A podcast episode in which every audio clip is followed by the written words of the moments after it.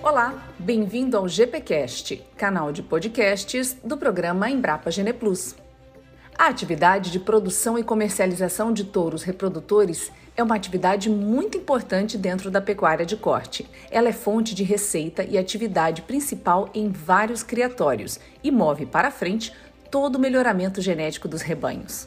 Por isso, o episódio de hoje tem o tema Procedimentos para preparo de touros para comercialização. Quem fala é o pesquisador da Embrapa Gado de Corte, Rodrigo Gomes. Confira. Uma questão muito importante que deve ser levada em consideração são as práticas é, de alimentação para o preparo desses reprodutores para a comercialização. E temos alguns pontos importantes a, a recomendar a, em relação a essas práticas.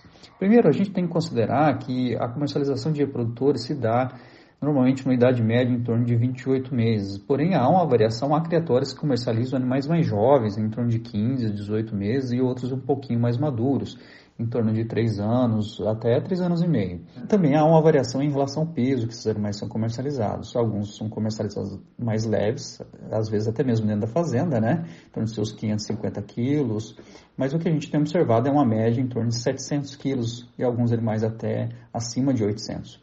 Obviamente, dependendo do objetivo do criatório, a gente vai ter que lançar mão de um plano nutricional mais intensivo ou menos intensivo. É aí que vem os cuidados, principalmente em relação àqueles planos nutricionais mais intensivos. Um plano nutricional para alcançar um animal para comercialização em torno dos seus 18 meses e com 600, até mais que isso, é, de peso corporal, necessariamente demanda o uso de creep feeding, né, essa suplementação restrita do bezerro na fase pré-desmama e depois a continuidade de uma suplementação proteica e proteica energética é, ao longo do, do, do período pós-desmama até o sobriano. E depois, normalmente, a finalização dessa preparação se dá em regime de confinamento.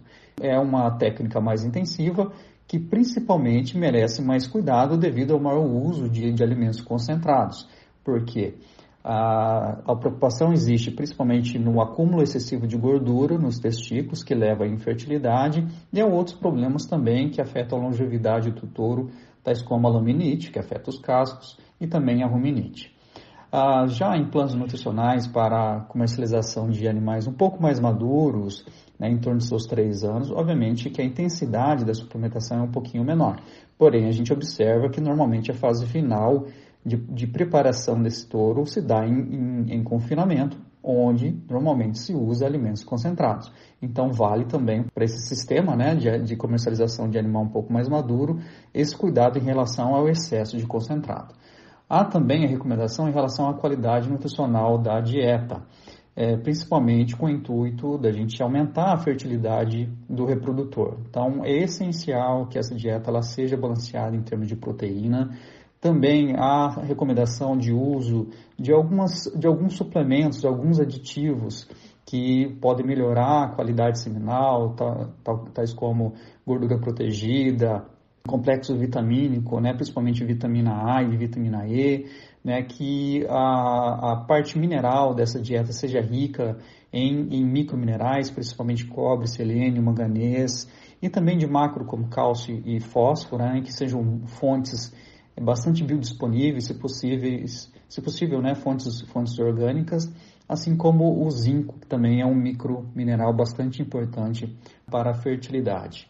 Há algumas questões que a gente não recomenda, como por exemplo o uso de caroço ou farelo de algodão na dieta, devido à presença de golcipol, que pode afetar a motilidade, concentração espermática, pode levar a defeitos espermáticos modificações histológicas estão reduzindo a fertilidade do touro. Ah, uma grande preocupação existe também né, com, a, com a tendência é, da prática de uh, expor animais cada vez mais jovens à reprodução, que leva então ao uso maior de concentrado, principalmente para que esses animais cheguem à puberdade já na idade em torno de 12, 14, 15 meses, tá? Então é algo que uh, todos os produtores têm que levar com bastante consideração. Bom, algumas outras dicas, principalmente para reduzir problemas de caso que a gente vê que acomete, principalmente algumas raças, tá? É, principalmente uma questão de manejo, evitar a é, fazer lotes muito heterogêneos com animais pesados e outros animais muito leves ou animais de, de idades muito diferentes, tentar controlar a sodomia, é, evitar o uso de áreas com solos mal drenados e também com a existência de pedras ou qualquer outro material que possa é, fazer uma, uma lesão física nos cascos e também evitar usar terrenos é, acidentados. Tá?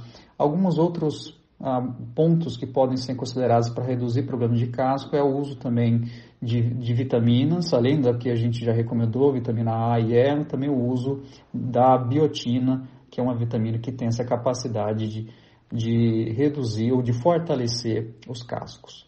Bom, então são, essas são algumas considerações visando a melhoria né, da eficiência na preparação de touros para comercialização. Esse foi o GPcast, canal de compartilhamento de conhecimento e ideias sobre melhoramento genético do gado de corte. Confira também conteúdos relevantes diariamente nas nossas redes sociais e YouTube. Programa Embrapa Gene Plus. Pesquisa, tecnologia e inovação para produzir mais e melhor.